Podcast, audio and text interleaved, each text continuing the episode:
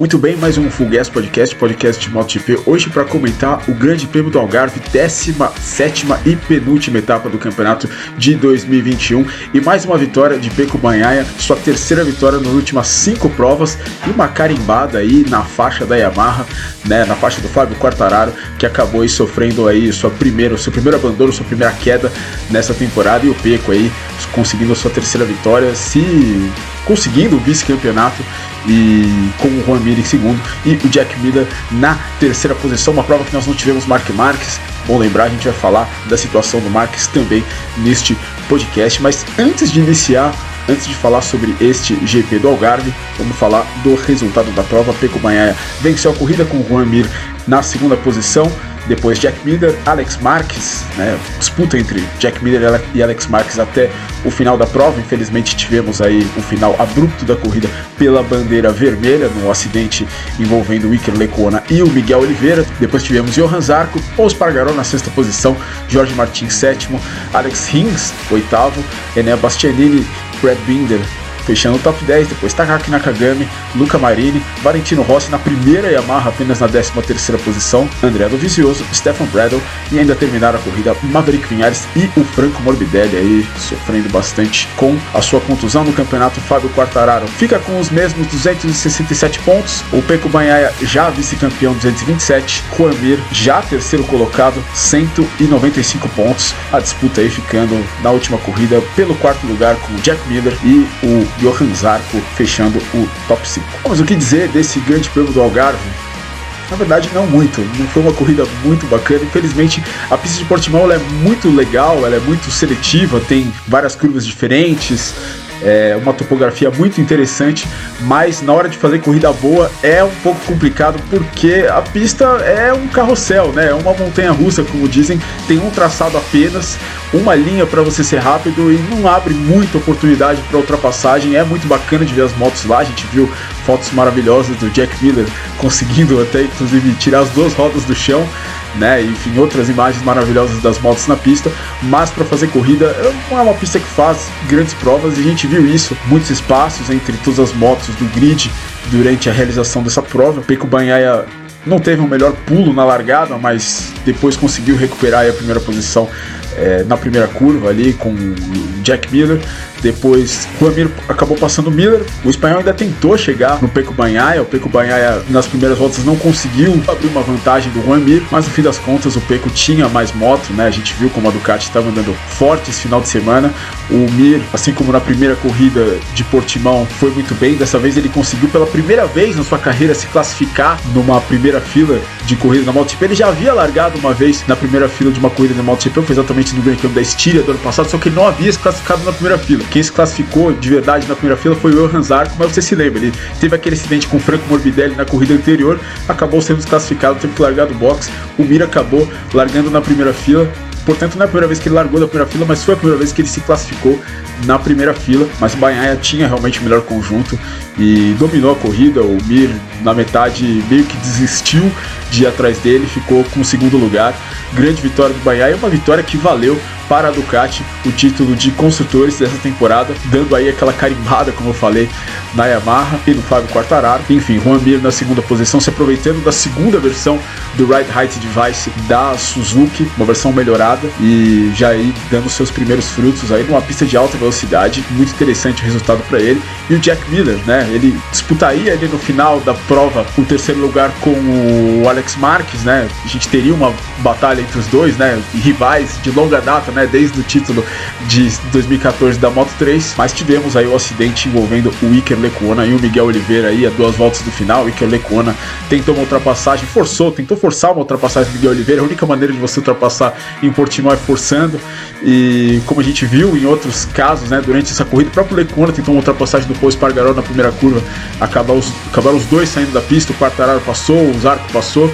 Dessa vez o Lecuona tentou de novo aí forçar uma ultrapassagem, mas acabou derrubando piloto da casa, Miguel Oliveira, que, enfim, foi um pouco de preocupação no final. Eh, os fiscais tiveram que entrar na pista para tirar o Oliveira de maca dali, é, mas de qualquer maneira ele não acabou não sofrendo nada demais, ficou consciente. Depois foi levado apenas para o hospital para alguns exames, mas não, a gente não sabe se ele vai correr semana que vem, mas não teve maiores contusões o Miguel Oliveira, o que obviamente é muito positivo. Próximo título a ser definido é o título ao Campeonato de Equipes, né, no qual a Ducati está muito na frente da Yamaha, né, vai ser muito difícil da Yamaha conseguir, conseguir passar a Ducati, a equipe de fábrica da Yamaha, já que o Franco Morbidelli mais uma vez fez uma corrida muito ruim, acabou chegando na última posição, mesmo tendo largado ali da nona posição, a terceira fila. O terceiro lugar do Jack Miller meio que também garante esse título para a Ducati, faltando aí apenas né, o título que é mais importante. Ninguém tá nem aí, vamos ser bem sinceros, ninguém tá nem aí com o título nem de construtores, nem de equipes.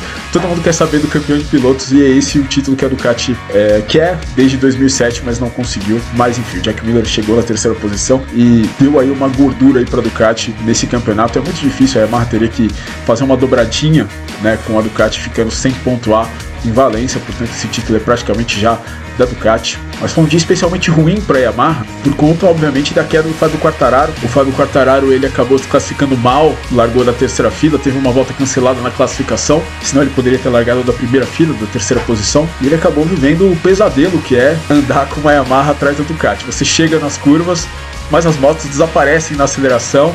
Ele viu a corrida inteira a traseira do Zarco, a traseira do Jorge Martin, e acabou que ele conseguiu passar o Martin, vinha com o Zarco à frente, e obviamente o título já é dele, ele ficou ali atrás, ele foi conservador durante muitas corridas do campeonato para não cair, e dessa vez ele tentou forçar foi para cima do Zarco, mas acabou sofrendo um acidente. Um acidente muito parecido com o qual o Alex Rins, né, sofreu na primeira corrida que a gente teve em Portimão esse ano, quando exatamente ele estava indo atrás do Fábio Quartararo. E enfim, o Quartararo caiu, sua primeira queda no ano, seu primeiro abandono, primeira vez que ele não pontua nessa temporada. E curiosamente, o único piloto a terminar todas as corridas agora fica sendo o Luca Marini, um estreante, mas que muito consistente durante a temporada inteira. E foi um dia muito ruim para Yamaha, né?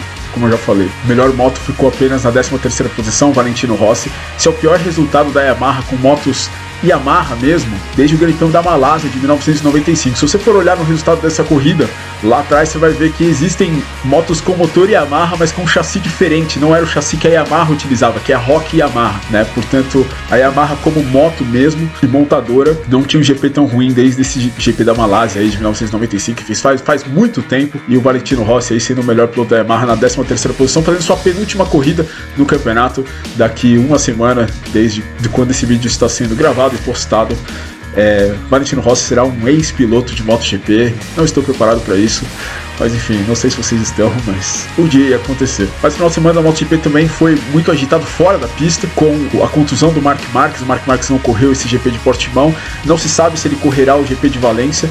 Mark Marques estava fazendo um treino de enduro e acabou se machucando, acabou caindo, teve uma concussão cerebral. Só que essa concussão ela foi muito misteriosa, ela foi divulgada num comunicado muito curto pela Honda, sem muitos posts aí em rede social também no caso do Marques. E segundo rumores no paddock, pode ser que essa não seja única contusão do Marques nesse acidente. Ele pode ter sofrido mais do que isso e um indício, isso eu tô falando, isso são rumores, tá? Um indício disso foi que ele acabou passando por uma tomografia apenas dois dias depois, né? Não sei se foram dois ou três dias depois do acidente, que foi quando exatamente ele teve confirmado de que ele não correria nesse GP do Algarve. A Honda prometeu que nessa segunda-feira falaria se o Marques corre ou não no Grande Prêmio de Valência depois de um novo check-up médico, então vamos ficar de olho. Mas a melhor corrida do dia acabou sendo a primeira de todas, a Moto 3, com o título para o Pedro Acosta, né? O Pedro Acosta se tornando o segundo piloto mais jovem da história, apenas por um dia a ser campeão mundial, né? O Loris Capirossi foi campeão de 125 em 1990 com 17 anos e 165 dias e o Pedro Acosta é campeão com 166 dias e 17 anos, apenas por um dia e ele praticamente um empate técnico aí, os dois pilotos mais jovens aí a serem campeões mundiais. Mas o Pedro Acosta fez uma corridaça, largou de 14, venceu a corrida, mas teve uma grande ajuda de Darren Binder, né, que no ano que vem sobe para a MotoGP, ele que foi apelidado carinhosamente durante o ano passado de Dive Bomb Darren, fez um dive bomb ali para cima do Denis Foggia e do Sérgio Garcia, tirou o segundo e o terceiro colocados do Campeonato Mundial na última volta da corrida. E, enfim, foi desclassificado, né? Depois ele até tentou pedir desculpa pro Denis Foggia, né? Deu o título, obviamente, no colo do Pedro Acosta, né? O Pedro Acosta já estava numa posição de vencer o título naquele momento, mas, enfim, só ratificou o título dele. E depois ele foi pedir desculpa lá pro Denis Foggia na garagem, o pessoal italiano, né? Ali, tudo bem, a equipe é de Luxemburgo, né? A Leopard Racing, mas a maior parte das pessoas ali é italiano. Mandou ali pro sul-africano, não sei se ele entende italiano, mas mandou um vá via, né? Vá fanculo que enfim não é uma coisa muito bacana para você dizer para alguém se você um dia for para Itália, mas enfim, desclassificado Darren Binder que, ah, que tudo indica, né, não parece ter o cacife aí para subir para a MotoGP, mas vai subir mesmo assim, vai ser companheiro do André Dovizioso numa equipe satélite da Yamaha, na RNF, que é enfim, a atual Petronas. Enfim, vamos ver, mas o Binder, mas não tira o brilho do campeonato do Pedro Acosta. O Pedro Acosta ele venceu três das primeiras quatro corridas dele, venceu a primeira corrida dele saindo dos boxes. A gente tem que lembrar no Grande Prêmio de Doha, no Qatar. E durante o primeiro semestre foi o piloto a ser batido. O Denis Foggia também fez um baita campeonato,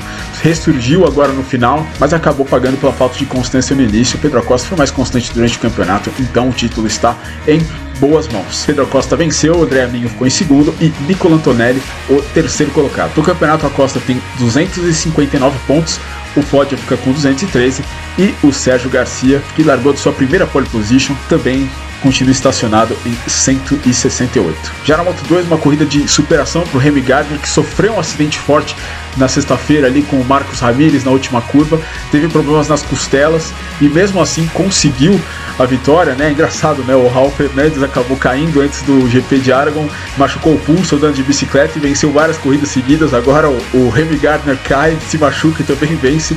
É uma coisa um pouco estranha nesse campeonato da Moto 2 esse ano, mas agora, depois da queda do Fernandes no GP da Emília Romanha, fica bastante difícil do Fernandes conseguir o título desse ano, já que agora são 23 pontos. O Fernandes acabou escolhendo o pneu errado, ele escolheu o pneu macio na traseira, enquanto o Gardner escolheu o pneu duro, e o pneu duro era realmente a melhor escolha, né? Todos os pilotos, né? O tanto o Fernandes quanto o Bezek, que começaram a corrida na frente, em primeiro e segundo, escolheram o pneu traseiro macio e o pneu traseiro macio, devido à temperatura mais alta na comparação do sábado com o domingo, não foi a escolha correta e o Remy Gardner acabou se dando muito bem. Remy Gardner venceu, Ralph Fernandes ficou em segundo, San Louis o terceiro colocado, mas o campeonato segue aberto. Remy Gardner 305 pontos, Ralph Fernandes 282, 23 pontos aí a vantagem do Remy Gardner que está a um 13 terceiro posto de conseguir aí sem depender de nada o seu título mundial, seu primeiro título mundial. Marco Bezek aí terceiro colocado já confirmado com 214 pontos. Muito bem, esse foi o Full Gas Podcast do GP do Algarve. Espero que você tenha gostado. Muito obrigado se você veio até aqui. Se você curtiu, dá um like, considere se inscrever no canal. E é isso aí, penúltima etapa da MotoGP foi para conta. Na semana que vem temos a última etapa da temporada de 2021, a última corrida de Valentino Rossi na MotoGP, Grande Prêmio de Valência. A gente volta lá, mas por enquanto é isso aí. Valeu, um abraço.